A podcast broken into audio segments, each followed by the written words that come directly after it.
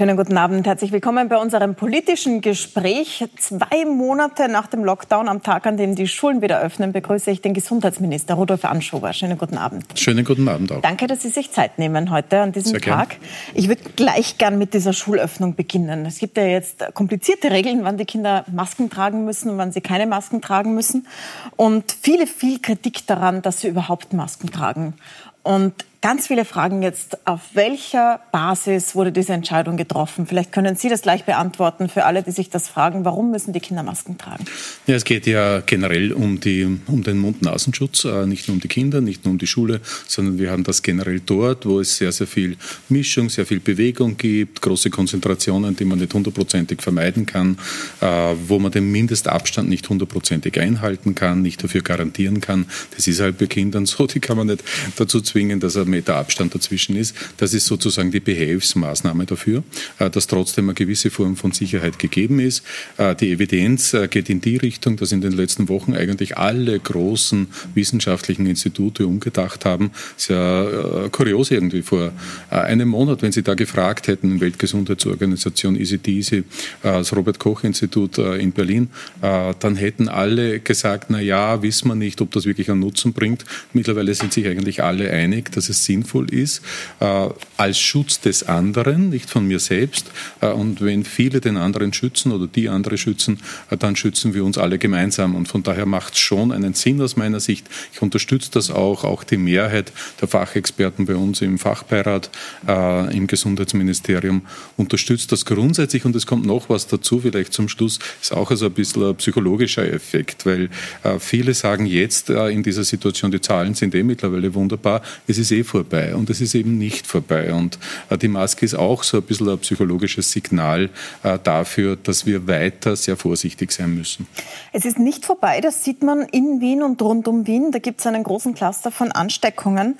Ähm, einer davon, oder zwei eigentlich, einer davon ist in einer Notschlafstelle. Und da gab es dramatische Szenen über das Wochenende. Da wurden 120 Menschen, die in dieser Notschlafstelle überwachten, quasi eingesperrt in Quarantäne.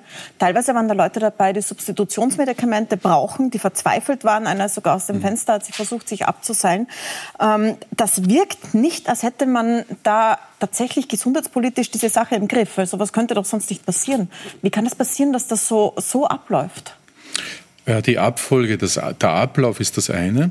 Äh, Kenne ich im Detail ganz offen gesagt nicht. Äh, gehe davon aus, dass die Wiener Gesundheitsbehörden das Beste versucht haben in der Situation. Arbeite mit denen wirklich immer sehr korrekt zusammen. Äh, das andere ist äh, die Art und Weise, wie so ein Cluster entsteht. Und offensichtlich haben wir europaweit eine Entwicklung, äh, wo vor allem prekäre Lebens-, Arbeits- und Wohnsituationen jetzt hauptsächlich betroffen sind. Ist ja auch nachvollziehbar. Das sind Menschen, die unter schwierigsten äh, Bedingungen leben, die sich oft einen Krankenstand, äh, Stichwort Quarantäne, ja gar nicht leisten könnten.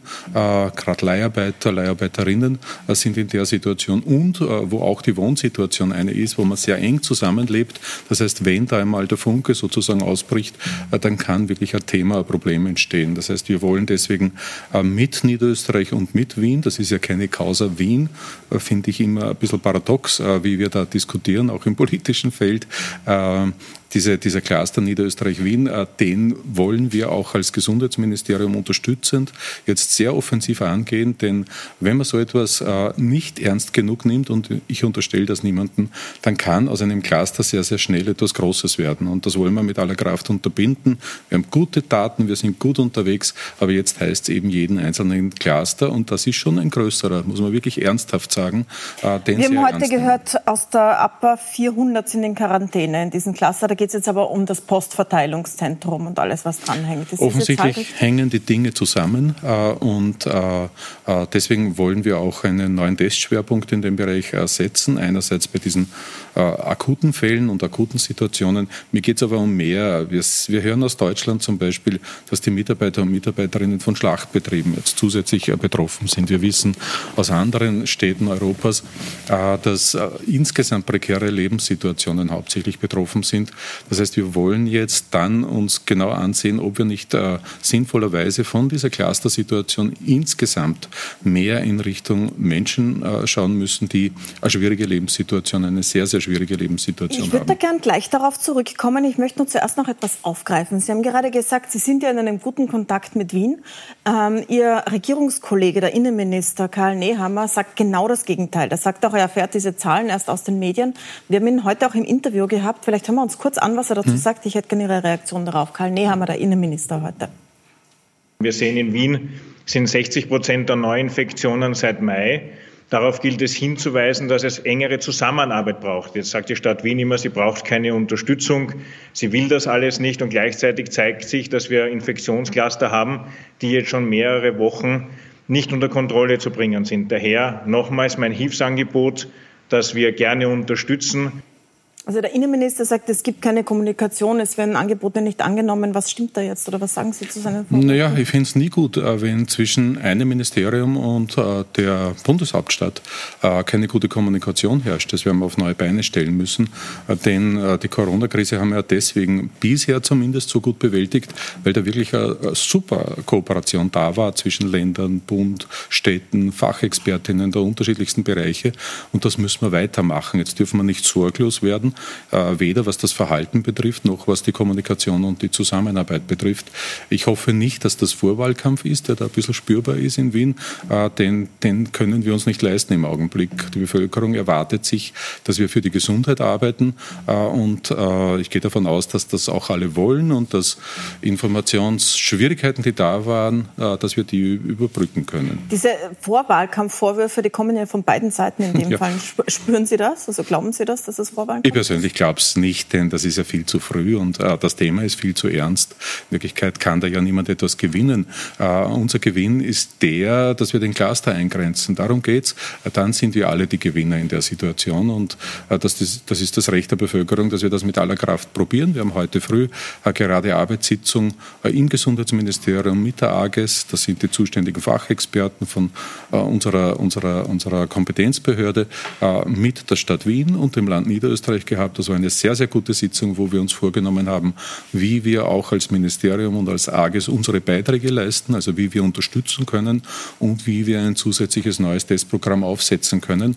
Äh, ich glaube, dass es gut wäre, dass wir da auch diesen Krisenstab, äh, der ja im äh, Bereich des Innenministeriums angesiedelt ist und der eine sehr, sehr gute Arbeit gemacht hat in den letzten Wochen und Monaten, dass wir den da auch einbinden. Ich hoffe, dass dann die Kommunikation auch wieder gut funktioniert. Es ist ein bisschen schwierig einzuordnen, ob das jetzt schlimm ist oder nicht schlimm ist. Die Stadt Wien sagt, es sind nur deshalb so viele Fälle, die jeden Tag neu dazukommen, weil sie eben so viel testen. Äh, sie sagen jetzt, es ist schon etwas Ernstzunehmendes. Ja. Wie kann man das einordnen? Das schließt, sich ja, das schließt sich ja nicht aus. Äh, vielleicht kann man es erklären damit, äh, dass wir auf eine Strategie setzen in Österreich, die eigentlich recht erfolgversprechend war. Dass nämlich dann, wenn Symptome da sind, sich die Betroffenen bei 1450 bei unserer Telefonhotline melden und dort dann den Tipp kriegen und die Entscheidung kriegen, ob getestet wird oder ob das aus deren Sicht nicht notwendig ist. Und jetzt sind wir in der Situation, Situation, dass wir zunehmend in sogenannte, mag die Wörter eigentlich nicht, weil es auch ein bisschen diskriminierend sind, bildungsferne Schichten äh, gehen. Äh, und äh, da ist offensichtlich die Bereitschaft, offensiv von sich aus sich bei der Hotline zu melden, eine nicht so ausgeprägte. Und deswegen müssen wir da offensiver reinschauen. Und das war völlig richtig, dass das gemacht wird. Denn äh, durch Wegschauen löst man kein Problem, gerade bei, einer, bei einem Virus. Jetzt sagen Sie bildungsfern, das mag sicher ein, äh, ein Aspekt sein davon. Ein anderer Aspekt ist, dass Leute sich vielleicht gar nicht trauen anzurufen, ja. weil sie dann krankgeschrieben sind, nicht arbeiten dürfen, teilweise lang nicht arbeiten dürfen und kein Geld bekommen, weil das ja Leiharbeiter sind. Das ist die prekäre Lebenssituation, auf die müssen wir Rücksicht nehmen und da braucht es auch Absicherungen. Ein bisschen erinnert es mich, es ist jetzt weit hergeholt, aber wir hatten vor rund 100 Jahren äh, die, die TPC äh, auch in äh, Wien äh, und äh, damals äh, wurden gezielte Wohnungen auch für die Betroffenen Wohnung ist ein bisschen übertrieben, äh, räumliche Lebenssituationen, abgegrenzte geschaffen. Äh, das heißt, wir werden uns insgesamt eine Strategie überlegen müssen, wie wir in diesem Bereich vorgehen. Und ähm, das ist eine völlig andere Ebene. Aber deswegen volle Konzentration auf diesen Cluster. Ich mache mir da schon, schon Sorgen. Ich nehme keinen einzigen Cluster irgendwie locker und leicht, äh, weil äh, jeder Cluster dazu geeignet ist, dass was Großes daraus wird, äh, wenn wir nicht schnell und rechtzeitig reagieren. Aber mein Eindruck ist eigentlich, dass die Gesundheitsbehörden in Wien und in Niederösterreich das sehr ernst nehmen, dass die auch gut kooperieren und äh, das wollen wir jetzt als Gesundheitsministerium und mit der AGES zusammen gut unterstützen, damit wir da mit voller Kraft handeln. Wenn jetzt diese unsicheren Arbeitsverhältnisse tatsächlich so ein Faktor sind, und das scheint ja der Fall zu sein, das sagt der Stadtrat Hacker, das sagen Sie jetzt gerade, man hat es immer von Amazon gehört, aber hier reden wir von der Post. Das hm. ist ein Unternehmen, das ist im Eigentum der Republik Österreich.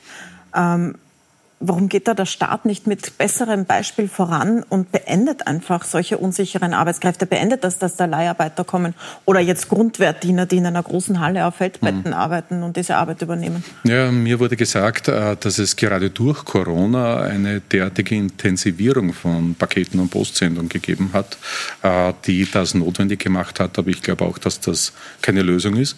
Und ich finde es gut, dass es große Unternehmen auch gibt, auch private im Übrigen, äh, die auf Leiharbeit verzichten verzichten. Und zwar ganz bewusst als Unternehmensstrategie. Und ich würde mir das auch wünschen, dass wir da insgesamt hineinschauen, jenseits des Clusters. Das werden wir nicht kurzfristig lösen, den Cluster müssen wir kurzfristig lösen, aber dass wir das System dahinter auch anschauen und dass wir insgesamt auch mit Testungen, das ist ja kein äh, Phänomen Wien oder Niederösterreich, äh, dass wir mit Testungen verstärkt in den nächsten Wochen auch in ganz Österreich in diese prekären Lebenssituationen hinschauen. Und am Ende des Tages wird es wohl darum gehen, dass wir etwas gegen die prekären Lebenssituationen tun. Aber da kommen ja jetzt zum Beispiel 400 Erntehelfer aus der Ukraine, die werden auch in Massenunterkünften leben. Mhm. Ähm, die sind wahrscheinlich ist die Offenbar funktioniert unsere Landwirtschaft und sogar unsere Post ja. nicht ohne prekäre Lebensverhältnisse. Wie gehen Sie zum Beispiel damit um, wenn die jetzt ähm, kommen? Äh, da gibt es Testungen bei der Einreise äh, und auch bei der Ausreise. Das heißt, das ist wahrscheinlich der best getestete Bereich überhaupt. Aber das ändert ja nicht das Grundthema, das wir haben, äh, dass wir offensichtlich in einem System sind, wo wir als eine der Säulen sehr, sehr, sehr schlecht bezahlte Arbeitstätigkeiten brauchen Fragezeichen, äh, wenn wir es haben wollen, dass der Kilo Spargel halt den und den Preis hat. Und äh, ich bin überhaupt der Meinung, dass wir uns da in unserem Ernährungssystem etwas überlegen müssen, denn äh, das auf Kosten anderer zu verwirklichen, äh, auf Kosten der Natur, auf Kosten des Klimas, auf Kosten von Menschen, die unter Bedingungen arbeiten, die aus meiner Sicht absolut grenzwertig oder jenseits dessen sind, äh, das kann ja nicht die Weisheit letzter Schluss langfristig sein. Also da bin ich für, dafür, dass man nach der Krise Krise. Es ist ja sowieso, die Krise ist sozusagen ein, ein, ein, ein da, werden, da werden manche Themen und Systemprobleme sichtbarer. Mhm. Auch im sozialpolitischen Bereich generell. Äh, und aus meiner Sicht äh, müssen wir nach der Krise, nach der gesundheitspolitischen Krise, erstens einmal mit aller Kraft vermeiden, dass wir in eine große soziale Krise hineinstolpern. Das Risiko ist wirklich gegeben aus meiner Sicht. Und dass wir zweitens, zweitens uns ansehen, was ist denn da sichtbar geworden? Wo haben wir in unserem Gesellschaftssystem Problemfelder, um die wir, um die wir uns kümmern müssen, und zwar ehrlich kümmern müssen? Ähm, ein Bereich liegt direkt in Ihrem Bereich, das ist die 24-Stunden-Pflege. Das ist auch so ein Bereich, wo Scheinselbstständige unglaublich lange Arbeitszeiten haben, ohnehin normalerweise schon. Jetzt haben wir es zu tun mit Pflegerinnen, die tatsächlich seit äh, drei Monaten durcharbeiten, ohne einen einzigen freien Tag und nicht abreisen können, weil sie keinen Ersatz bekommen. Jetzt hat die Bundesregierung diese Züge organisiert und ich zumindest hatte den Eindruck, dass da die Republik organisiert, dass Pflegerinnen kommen, getestet werden und die anderen ablösen können. Jetzt hat man erfahren, äh, dass in einem Artikel im Moment, das ist ganz genau detailliert aufgeschlüsselt, dass da Kosten von 275 Euro fällig werden, die die Agentur zahlen muss, die Pflegerin zahlen muss, irgendwer zahlen muss, damit die kommen. Warum hat die Republik das nicht einfach übernommen, die zu holen, diese dringend benotwendigen Pflegekräfte? Warum kostet das so viel? Äh, warum kostet das so viel? Naja, äh, das ist eine ganz eigentümliche Situation, die ich auch am 7. Jänner mit meinem Amtsantritt vorgefunden habe. Äh, das ist ja de facto ein Gewerbe. Mhm. Als solches ist die Wirtschaftskammer dafür zuständig. Das Einzige, was wir derzeit machen können als Sozialministerium, das ist die Kontrolle, dass die Qualität stimmt. Das heißt, wir haben eine Art Zertifizierungssystem, ein freiwilliges. Und da ist noch ein ziemlich weiter Weg. Also einerseits geht es um die Frage, ist das überhaupt ein nachhaltiges, zukunftsorientiertes System? Gleichzeitig müssen wir dazu sagen, ohne dem würde die Betreuung in Österreich wahrscheinlich kollabieren. Äh, deswegen haben wir auch eine Notlösung sozusagen verankert.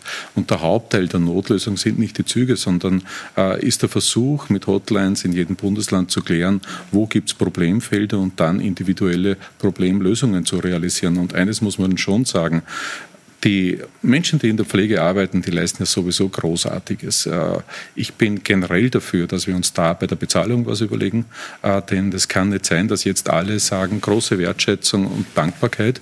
Äh, davon kann ich mir nichts kaufen als Betroffener und vor allem auch die Attraktivierung des Berufes, die wir ja brauchen, weil wir müssen in den nächsten Jahren 75.000 neue Mitarbeiter finden, damit die Pflege noch abgesichert sein kann aufgrund der demografischen Entwicklung.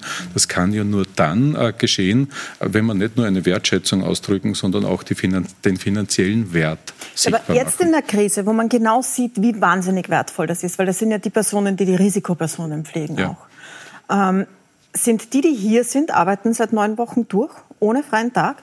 Die, die jetzt zu Hause sind, unter Anführungszeichen, also die Pause haben, bekommen nichts aus dem Härtefonds, weil man dafür ein österreichisches Konto braucht, aus einem mir nicht nachvollziehbaren Grund. Also es wird nirgendwo erklärt, man braucht ein österreichisches Konto. Das heißt, sie bekommen nichts für ihren Verdienstausfall durch die Krise.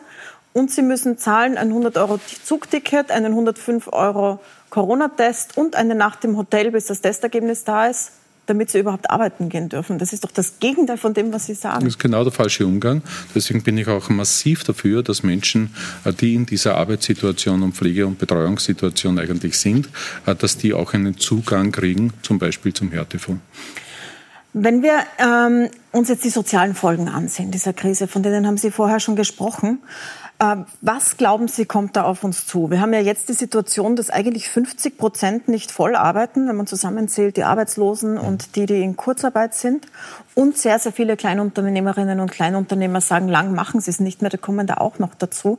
Haben Sie jetzt als Sozialminister überhaupt schon Zeit gehabt, in diesem ganzen gesundheitspolitischen Tag-für-Tag-Management, hm. sich damit auseinanderzusetzen, was da an sozialer Krise auf uns zukommt? Ja, das, das haben wir und zunehmend verschiebt sich ja die Tätigkeit äh, vom Gesundheitsminister zum Sozialminister. Äh, das, äh, hat, äh, das wird die ganz große Herausforderung, die nächste, vor der wir stehen. Und mein erster Eindruck ist der, äh, dass wir überall dort, wo es schwierige Lebenssituationen, die durch viel Kunst und Engagement äh, irgendwie abgedeckt wurden und abgesichert wurden, dass die jetzt aufbrechen. Das sind die ersten, denen wirklich eine ganz, ganz schwierige Lebenssituation droht, bis hin zu Menschen, die äh, ohne diese in Wirklichkeit immer in einer ganz schwierigen Situation waren, Menschen mit Behinderungen zum Beispiel. Das heißt, wir werden da extrem aufpassen müssen.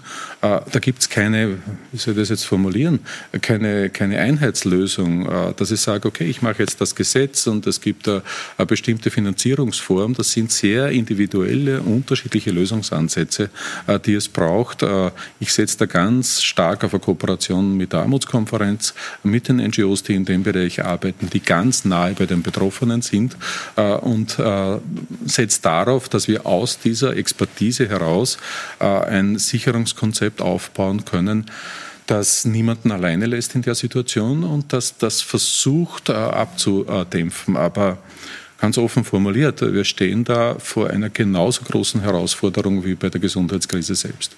Das trifft ja auch viele, die Unternehmen haben oder hatten, also Einzelpersonen, Unternehmer, Unternehmerinnen, Kleinunternehmer, von denen viele jetzt sagen, sie sind jetzt knapp dran aufzugeben oder sie haben schon aufgegeben, weil es sich nicht ausgeht mit den Hilfszahlungen und den Härtefallfonds. Viele bekommen da kein Geld draus und sind jetzt in der Situation, dass sie eben, dass es keine individuellen Lösungen gibt, sondern es gibt die Mindestsicherung in mhm. Österreich. Und für die Mindestsicherung muss man man zuerst alles aufbrauchen, was man sich zusammengespart hat.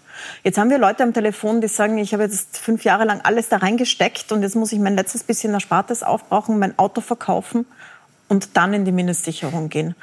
Gibt es für solche Leute Überlegungen, dass man das einfacher macht, dass man ein hm. Grundeinkommen einführt, wie es der Papst zum Beispiel gefordert hat neulich, dass man Helikoptergeld ausschüttet für ein paar Monate, wie das hm. so schön heißt, also dass man einfach Geld ausschüttet. Ähm, welche Überlegungen haben Sie da? Oder sollen die tatsächlich in diesem System, das wir jetzt haben, alles aufbrauchen und dann Mindestsicherung beantragen? Das ist derzeit die reale Situation. Ich stelle mir eigentlich eine Mindestabsicherung, und das ist das letzte Netz, äh, das es gibt in einem sehr, sehr reichen Land, nach wie vor sehr reichen Land, stelle ich mir eigentlich anders vor, äh, wirksamer vor, nicht auf diese für manche doch demütigende Art und Weise.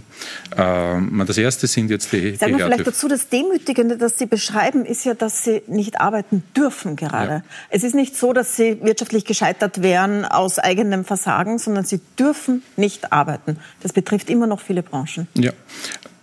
Und das in einer Situation, ja, wo es keine Alternative gibt und wo sich viele eine berufliche Situation alleine oder mit jemandem Zweiten aufgebaut haben, äh, die von vornherein sehr schwach abgesichert war und die diese Krise natürlich doppelt und dreifach äh, trifft. Das heißt, der erste Zugang muss eigentlich sein, äh, dass diese Härtefonds besser zugänglich werden, dass wir da noch zielorientierter arbeiten. Das ist auch der Versuch mit diesem 700 Millionen Paket, das letzte Woche paktiert wurde, das gerade gerade in diesen Sozialbereich gehen soll, gerade auch für Künstler, Künstlerinnen zum Beispiel, für Menschen, äh, die, die äh, in derartigen Lebenslagen sind. Ähm, das ist der erste Bereich, aber wir werden uns darüber hinaus etwas überlegen müssen. Was ja dazu kommt, neben dem individuellen Schicksal, ist auch diese Strukturveränderung die dabei droht. Das heißt, ich bin ein ganz großer Verfechter der Vielfalt, sowohl im wirtschaftlichen als auch in unserem kulturellen Leben und, und, und sonstigen. Und äh, was da droht, vom touristischen Betrieb bis zum Gasthof, äh, bis zu anderen Bereichen, das ist, dass die Kleinen, die die Vielfalt eigentlich ausmachen, diejenigen sind, die jetzt möglicherweise bei dieser Krise auf der Strecke zu bleiben drohen. Und das ist nicht gut für uns äh, als Gesellschaft, weder für den einzelnen Betroffenen noch für uns insgesamt.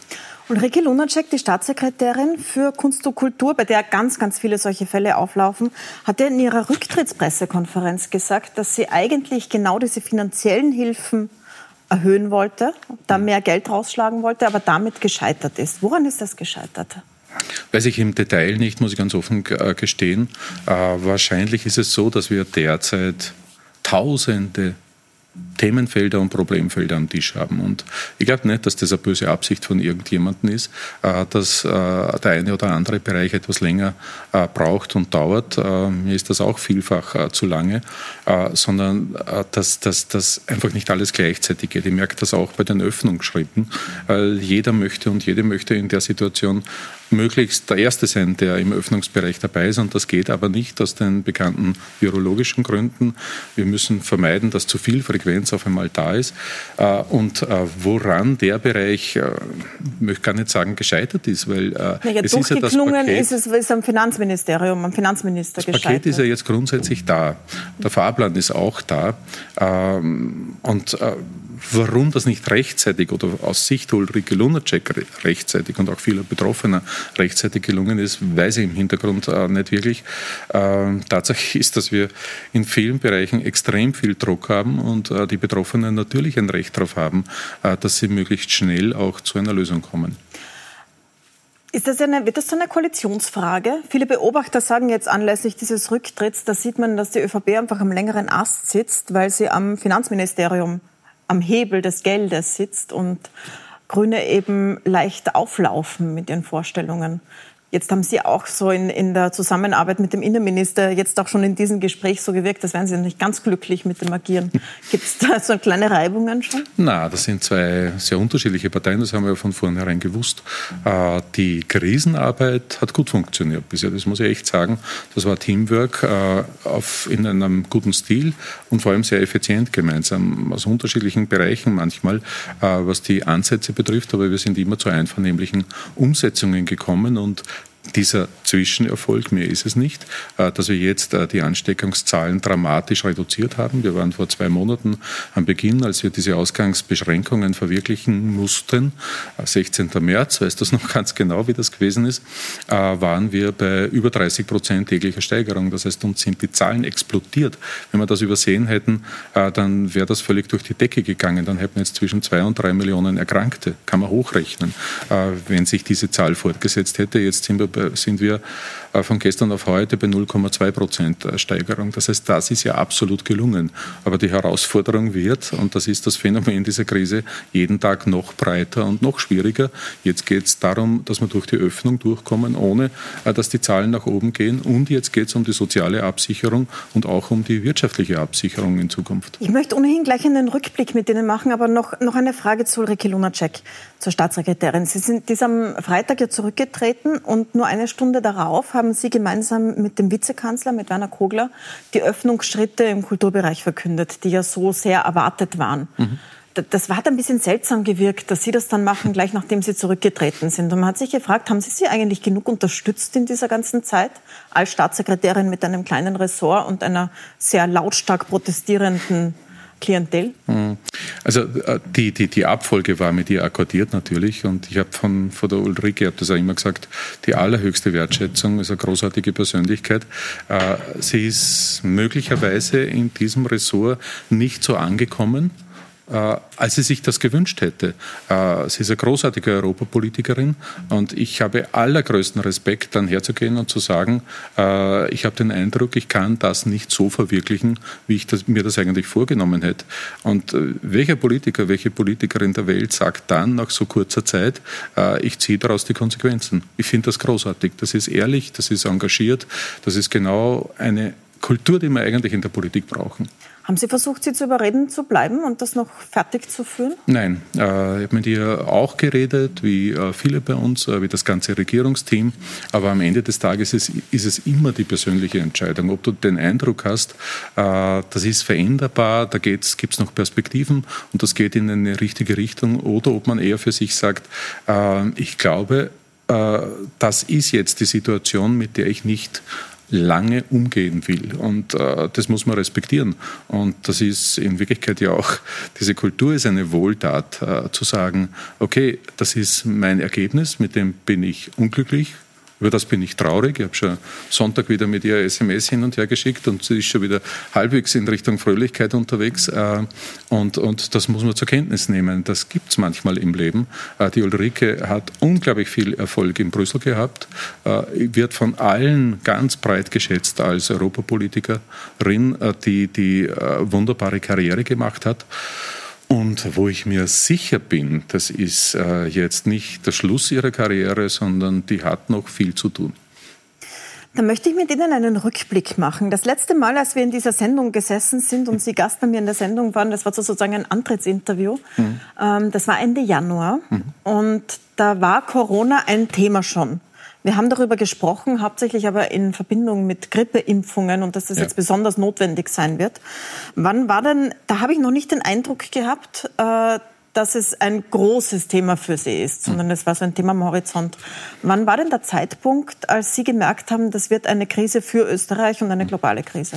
Die große Frage damals, äh, Ende Jänner, war diejenige, ob es eine Epidemie in China bleibt oder ob daraus eine große globale Pandemie wird. Und wir wussten dann spätestens mit den ersten Fällen in Italien Mitte Februar, äh, dass es zweiteres leider wird. Und äh, für mich war eigentlich das Augenöffnendste, äh, dass ich dann begonnen habe, so die ersten Blogs der italienischen Ärztinnen äh, und Ärzte zu lesen, äh, die sehr, sehr bald aus der Lombardei Berichte geschickt haben, die mich eigentlich fassungslos gemacht haben. Äh, und wir gemerkt haben, dass dann 10., 12., 14. März bei uns die Zahlen auch explodiert sind äh, und man so richtig Vergleiche ziehen hat können zwischen der Situation in Italien ein paar Wochen davor. Äh, und dann war es klar, da kommt etwas ganz Dramatisches auf uns zu. Und was ich für so faszinierend ist, das falsche Wort, der falsche Begriff, aber so eindrucksvoll, beeindruckend finde, das ist, in welchem Tempo das vonstatten gegangen ist. Muss ich vorstellen, es ist noch keine fünf Monate her und da haben wir auf der Welt von einem Coronavirus noch nichts gewusst. Äh, und äh, jetzt beschäftigt er uns tagtäglich und ich habe heute gerade eine Pressekonferenz mit äh, Teilen unseres Fachbeirats, den Expertinnen und Experten gemacht und die haben auch zu mir gesagt, hallo, es ist für Sie auch ein täglicher Lernprozess, der da ist. Vieles, vieles, vieles wissen wir noch nicht von diesem Virus bis zum heutigen Tag da zurückgehen zu diesem Zeitpunkt, als es in Italien voll losgegangen sind. Sie haben ja einen Blogbeitrag sehr oft zitiert dann auch mhm. von einem Arzt aus Bergamo. Ja. Der, der war vom 6. März, dieser Blogbeitrag, so ein Facebook-Beitrag. Mhm. Und an diesem Tag war dort schon die Hölle los. Also wirklich, da war wirklich schon ganz schlimme Verhältnisse in den Krankenhäusern. Es waren schon große Teile von Italien, waren schon im Lockdown, von Norditalien zumindest. Mhm. Und in Österreich war da aber noch gar nichts. Da war, das war ein Freitag und am nächsten Tag ist noch eine ganze Kohorte Skifahrer in die österreichischen Skigebiete gekommen, obwohl die Südtiroler Skigebiete schon zu waren. Man hat das sogar als Werbung benutzt. Rückblickend wissen wir, was für ein Riesenfehler das war. Wenn Sie zurückschauen, und Sie haben das ja beobachtet, warum haben Sie das zugelassen? Warum hat das Gesundheitsministerium nicht gesagt, Leute, da kommt was auf uns zu, stopp? Mhm. Ja, weil es immer äh, rückblickend einfach äh, leichter analysierbar ist und man es leichter erkennt, wenn man mitten in der Dynamik drinnen ist.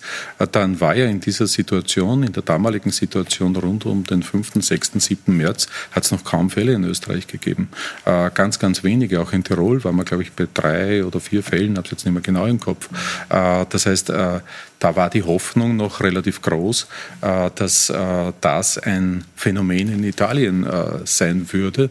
Warum? Weil wir wissen, dass es in Italien, sind wir wieder bei den prekären Arbeitsverhältnissen, Arbeitssituationen gerade in dieser Region gegeben hat oder wahrscheinlich bis zum heutigen Tag gibt, die äh, gerade im Bereich der Textilarbeiter und Arbeiterinnen von sehr, sehr prekären Arbeitssituationen geprägt ist. Und äh, manche haben damals schon den Verdacht gehabt, dass das eine der Ursachen ist.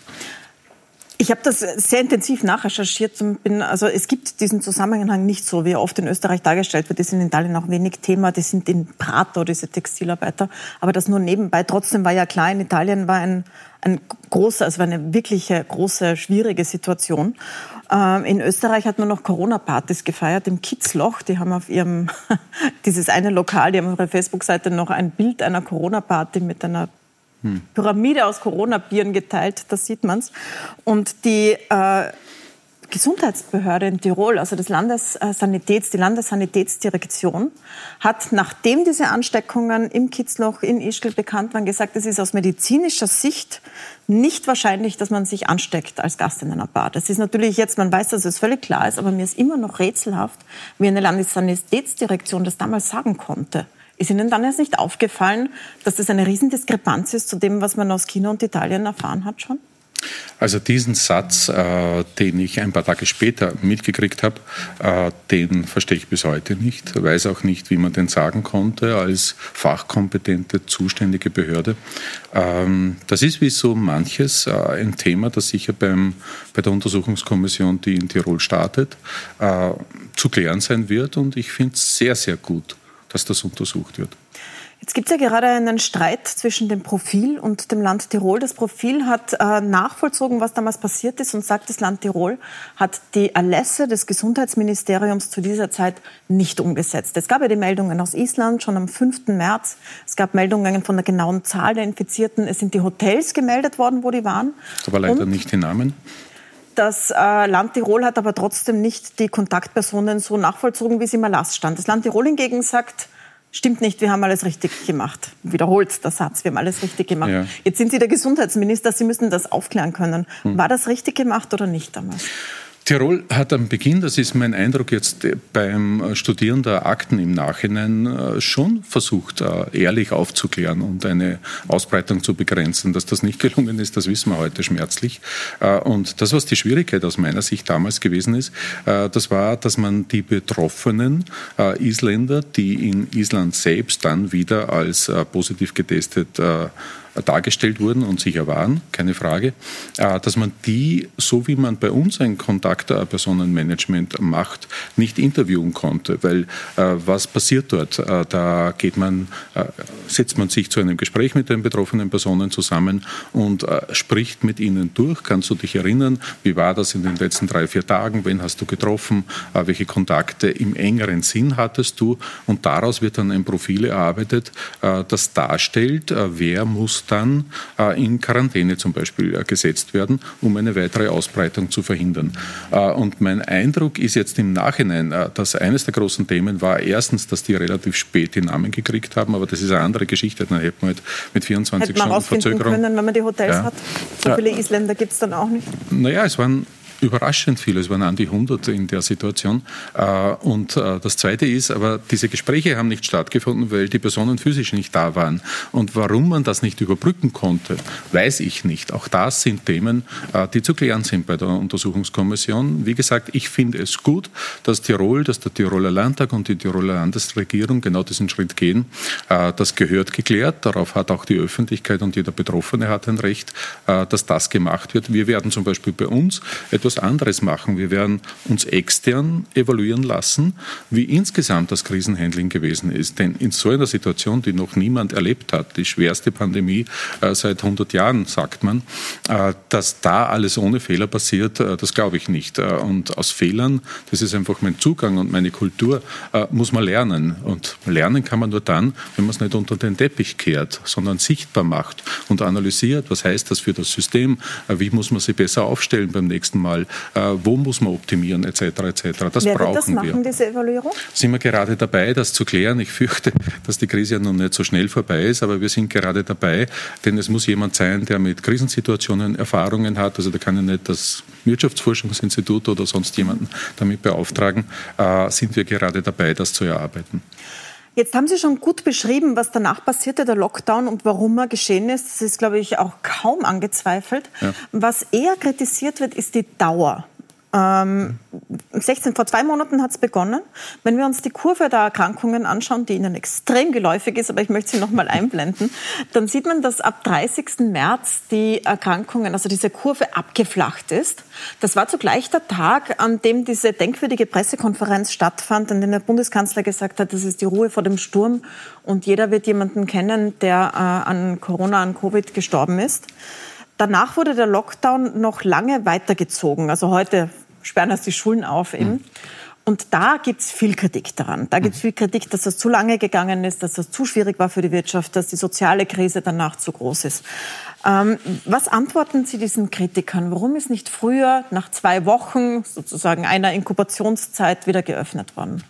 Naja, weil wir damals noch nicht in der Situation waren, dass wir den Eindruck hatten, da bestätigen uns eigentlich sehr viele Experten und Expertinnen, dass das Virus tatsächlich unter Kontrolle ist. Es hat im Übrigen am Wochenende im Spiegel eine Publizierung gegeben, äh, wo die Vorgangsweise in Deutschland, die der unseren ja nicht unein, äh, unähnlich ist, äh, nur etwas mit zeitlicher Verschiebung. Also Deutschland hat im Wesentlichen das großen Zügen realisiert, etwas später wie wir.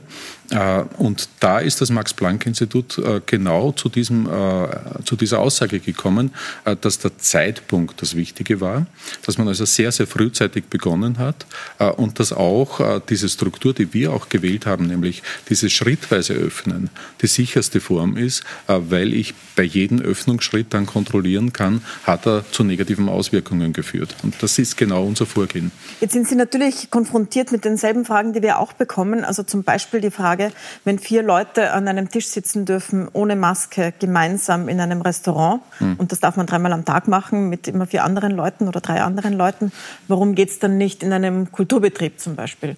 Wenn die Schulen getrennte Klassen haben, warum haben die Kindergärten ab heute in Wien wieder die Pflicht für die Vorschulkinder reinzukommen? Mhm. Und zwar vier Tage die Woche es wirkt nicht alles ganz konsistent, was da kommt an Öffnungsschritten. Ganz offen gesagt, es ist es auch nicht und kann es auch nicht in allen Details sein.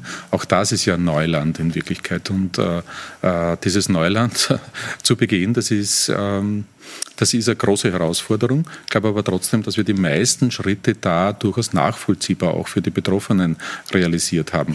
Denn im Mittelpunkt stehen zwei Themen. Das eine Thema ist der Mindestabstand dort, wo der Mindestabstand entweder nicht einhaltbar ist, Stichwort Schule, äh, das geht nicht, äh, oder im Kindergarten geht auch nicht, äh, und, oder dort, wo er nicht, wie soll ich denn sagen, strukturell irgendwie normal etablierbar ist. Und das ist die Gastronomie. Haben wir uns heute zu Kompromissen verständigt, wo dann der Mund-Nasenschutz oder äh, andere Detailmaßnahmen äh, das Ersatzmittel sozusagen. Das heißt, die, die da nicht dabei sind, waren einfach nicht laut genug So die Kultur zum Beispiel, haben wir die Gastronomie war laut genug und hat gesagt, es geht nur so und die Kultur nicht. Nein, nein, bei, der, bei der Kultur vorstellen? sind wir jetzt genau am Überlegen, äh, wie können diese, diese Öffnungsschritte aussehen. Derzeit haben wir ja nur unter Anführungszeichen den Öffnungsfahrplan, wo es um die Größenordnungen geht, ab wann kann welche Kulturveranstaltung durchgeführt werden und die detaillierten Spielregeln die sind Arbeitsprogramme in dieser Woche und die werden wir uns sehr präzise ansehen, wo es natürlich um die Priorität Gesundheitsschutz geht, aber schon auch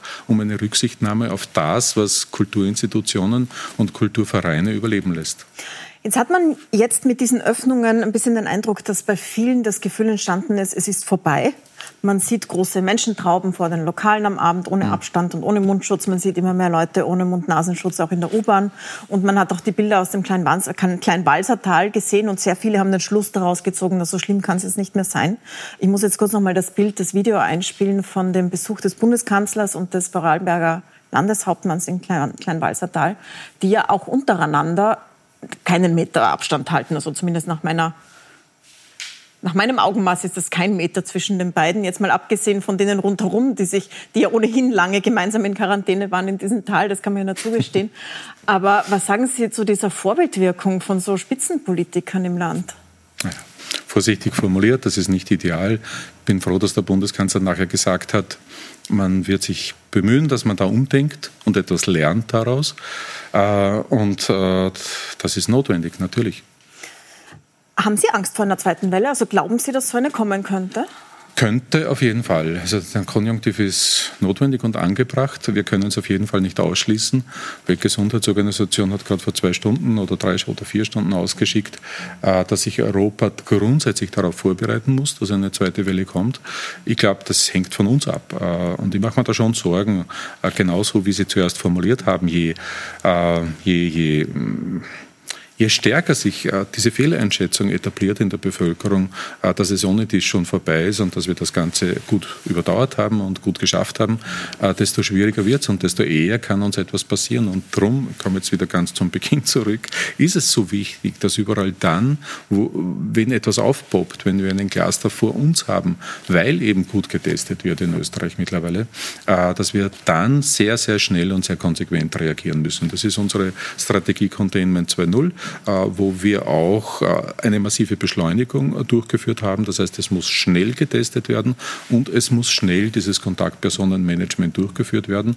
Beides ist in Niederösterreich und Wien jetzt passiert und das bietet uns einfach die Möglichkeit, dass wir jetzt abgrenzen, dass wir sehr offensiv damit umgehen, damit uns da nichts passiert, was ein Vorläufer für eine zweite Welle sein könnte. Solange man das eingrenzen kann, kann man es ja auch kontrollieren. Da muss man nicht alles zusperren. Ja solange man es, wenn man es nicht mehr eingrenzen kann, ist die Frage, muss es einen zweiten Lockdown geben? Müssen die Geschäfte nochmal zusperren, die Friseure nochmal zusperren?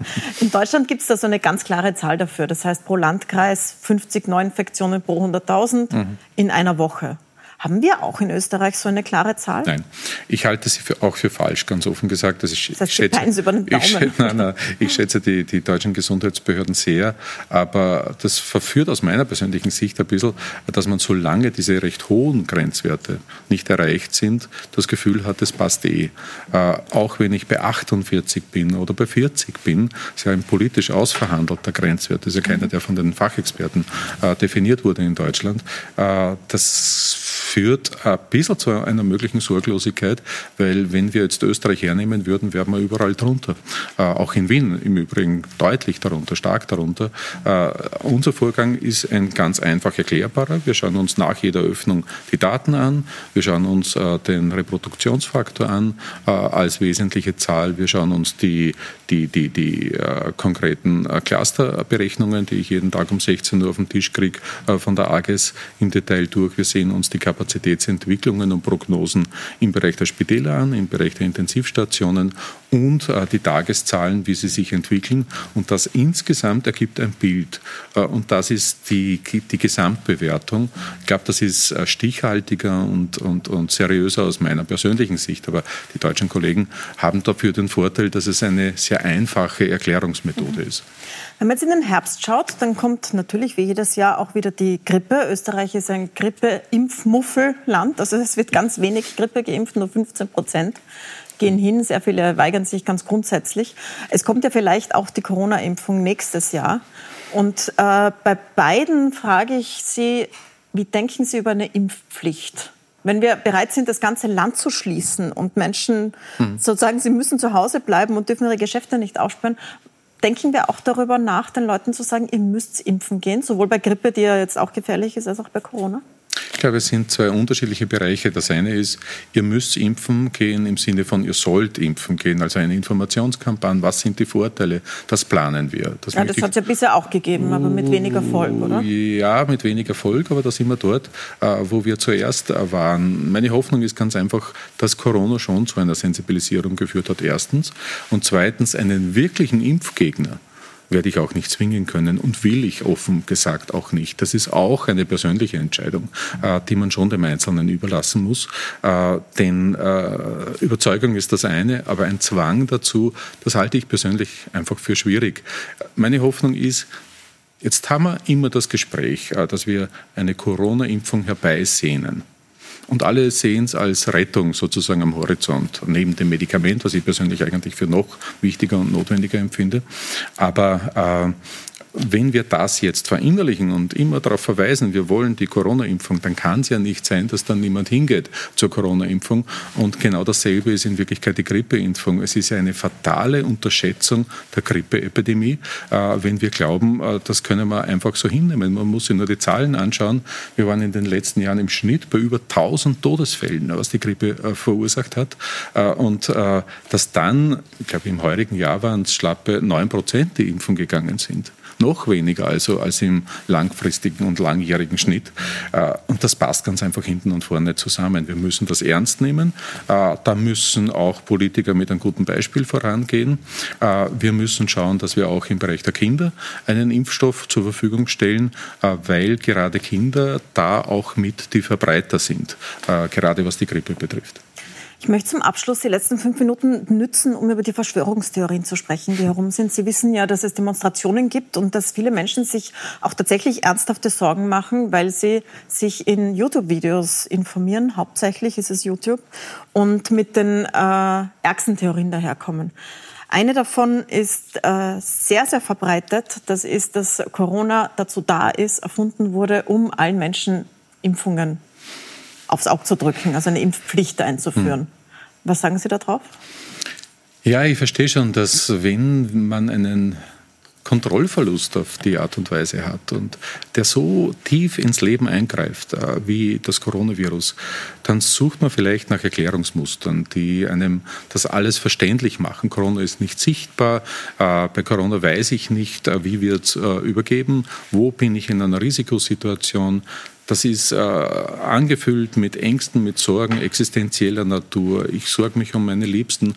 Äh, niemand weiß, wie das weitergehen wird. Und das verursacht eine tiefe Verunsicherung. Und ich glaube, dass rein psychologisch bei manchen dass der Schritt ist, dass man sich ein einfaches Erklärungsmuster sucht. Da gibt es quasi einen Sündenbock, der ist zuständig, der ist verantwortlich, der hat das Ganze inszeniert. Äh, und das war's dann. Und dann wird es irgendwie greifbarer für manche. Es ist einer nur ein verheerender ist, Unsinn. Einer dieser ist Bill Gates. Also Bill Gates steht im Zentrum vieler dieser Verschwörungstheorien. Mhm. Er setzt sich für Impfungen ein. Er arbeitet mit der WHO zusammen. Er investiert auch wahnsinnig investiert viel, Geld, sehr viel mit, Geld gemeinsam mit seiner Frau. Und äh, die Verschwörungstheorie lautet, dass Bill Gates dahinter steckt, hinter diesem ganzen Coronavirus. Gibt es eine Antwort darauf? Ja. Äh, erstens ist es äh, nach allem, was ich weiß, ein absoluter Unsinn und zweitens ist es genau dieses Erklärungsmuster. Man tut sich dann noch leichter, wenn man quasi ein Gesicht vor sich hat. Jemanden, der die Schuld hat, einen Verantwortlichen. Ja? Äh, und das gibt es in dieser Situation nicht. Möglicherweise gibt es Strukturen, die das, erreicht, äh, die das erleichtert haben. Äh, zum Beispiel äh, die, die, diese Lebendtiermärkte die ich für katastrophal empfinde, aber das ist eine Tierschutzfrage in erster Linie auch. Aber ich kann mir vorstellen, dass da die hygienischen Begleitbedingungen, sage ich mal ganz vorsichtig, auch nicht wirklich optimal sind. Und eine dritte möchte ich Ihnen noch sagen, die wir sehr, sehr oft bekommen von Seherinnen und Sehern, die so von der totalen Verschwörungstheorie bis zur berechtigten Sorge reicht. Das ist die Frage, ob dieses Virus hinaufgespielt wird, größer dargestellt wird, als es ist, im Vergleich zur Grippe zum Beispiel, um Menschen besser überwachen zu können, um hm. das Bargeld zurückzudrängen, um Überwachungsmechanismen einzuführen. Die App spielt da sehr viel hinein und allgemein die Angst, dass der Staat so stark hinein hm. regiert jetzt in das Leben der Menschen in ihren Alltag. Was ist eure Antwort darauf, wenn Ihnen das jemand sagt? Sie werden das ja Gibt's, sehr oft hören. Auch. Ja, ja, das höre ich oft. Da gibt es eine ganz einfache Überprüfung aus meiner Sicht. Und das ist, äh, dass all diese Gesetze ein Ablaufdatum haben müssen. Und dass es das gibt, dass dann, wenn die Krise vorbei ist, diese Gesetze weg müssen, dafür garantiere ich. Da möchte ich Sie ganz zum Abschluss fragen, also eine ganz persönliche Frage. Sie sind angetreten als Minister einer neuen Regierung, die ganz neu regieren wollte, das Klima retten wollte und so weiter und sind jetzt eigentlich die meiste Zeit dieser Regierungszeit im Krisenmodus. Die 100 Tage, die berühmten, wo man die erste Bilanz zieht, sind eigentlich unbemerkt vorbeigezogen in einem Reigen täglicher Pressekonferenzen. Auch bei mir selbst. Sie haben es wahrscheinlich nicht mal selbst gemerkt. Ähm, wann haben Sie Zeit eigentlich, darüber nachzudenken, was Sie da tun und was Sie weiter tun wollen? Also ich habe mir angewöhnt, das ist eine Standortbestimmung. Ich, ja, ja, dass ich einen Tag in der Woche äh, bei mir zu Hause bin, äh, zu Hause arbeite, also nicht im Büro bin. Und das sind dann die Momente, wo das möglich ist und wo ich mir äh, Kollegen, Kolleginnen, Expertinnen, Experten einfach zum, zum Spiegeln, zum Diskurs miteinander einlade. Das braucht es, das werden wir noch viel, viel stärker brauchen, auch in Zukunft. Denn es wird diese zweite große Herausforderung geben, falls wir die erste schaffen. Also wie gesagt, haben wir noch nichts gewonnen überhaupt nichts haben wir gewonnen. Wir haben einen guten Start hingelegt, aber was da kommen wird, das ist noch genauso herausfordernd, zumindest genauso herausfordernd. Und dann wird es um die große soziale und Wirtschaftskrise gehen. Und das Risiko in der Politik ist, wenn du äh, so unmittelbar mit diesen ganz, ganz großen Herausforderungen äh, konfrontiert bist, dass du dann diese Grundsatzfragen, wohin will ich das Land entwickeln, welchen Beitrag möchte ich leisten, was braucht es an Reformen, dass das ein bisschen äh, in, in, in Vergessenheit gerät. Und genau das möchte ich nicht. Und da finde ich es so großartig, dass wir in Österreich wirklich kritische Bürgerinnen und Bürger haben, die mich ja tagtäglich jetzt zunehmend auch daran erinnern, wo ist die Pflegereform, du hast angekündigt, dass äh, die kommen wird. Ich sage dann, ja, das Problem ist, der Tag Tag hat nur 24 Stunden derzeit für mich und so ist das auch. Aber trotzdem versuchen wir jetzt äh, bereits äh, dennoch an diesen großen Reformen zu arbeiten. Denn äh, das ist ja notwendig für unser Land und äh, das ist zwar ein bisschen die Quadratur des Kreises, aber das muss möglich sein. Und noch persönlicher gefragt, im Antrittsinterview haben Sie mir gesagt, dass Sie auch als Minister auf Ihre eigenen Ressourcen schauen wollen und zum Beispiel dreimal die Woche laufen gehen. Das lassen Sie sich nicht nehmen. Haben Sie das geschafft? Ja, ein paar andere Dinge habe ich geschafft. Ist ausweichende Politikerantwort, die da jetzt gekommen ist. Äh, ich äh, bin nach wie vor in der Früh und am Abend mit meinem Hund unterwegs, eine halbe Stunde. Äh, das, das habe ich mir gerettet. Aber offen und ehrlich gesagt, die dreimal laufen habe ich nicht geschafft in den letzten Wochen. Äh, bin gestern zum ersten Mal wieder habe ich einen Berglauf gemacht. Da habe ich gemerkt, dass ich jetzt länger nicht unterwegs war.